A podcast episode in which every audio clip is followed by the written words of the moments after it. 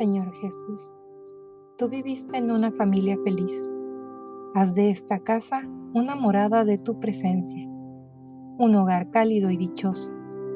Venga la tranquilidad a todos sus miembros, la serenidad a nuestros nervios, el control a nuestras lenguas, la salud a nuestros cuerpos. Que los hijos sean y se sientan amados y se alejen de ellos para siempre la ingratitud y el egoísmo. Inunda, Señor, el corazón de los padres de paciencia y comprensión y de una generosidad sin límites. Extiende, Señor, un toldo de amor para cobijar y refrescar, calentar y madurar a todos los hijos de la casa. Danos el pan de cada día y aleja de nuestra casa el afán de exhibir, brillar y aparecer. Líbranos de las vanidades mundanas y de las ambiciones que inquietan y roban la paz.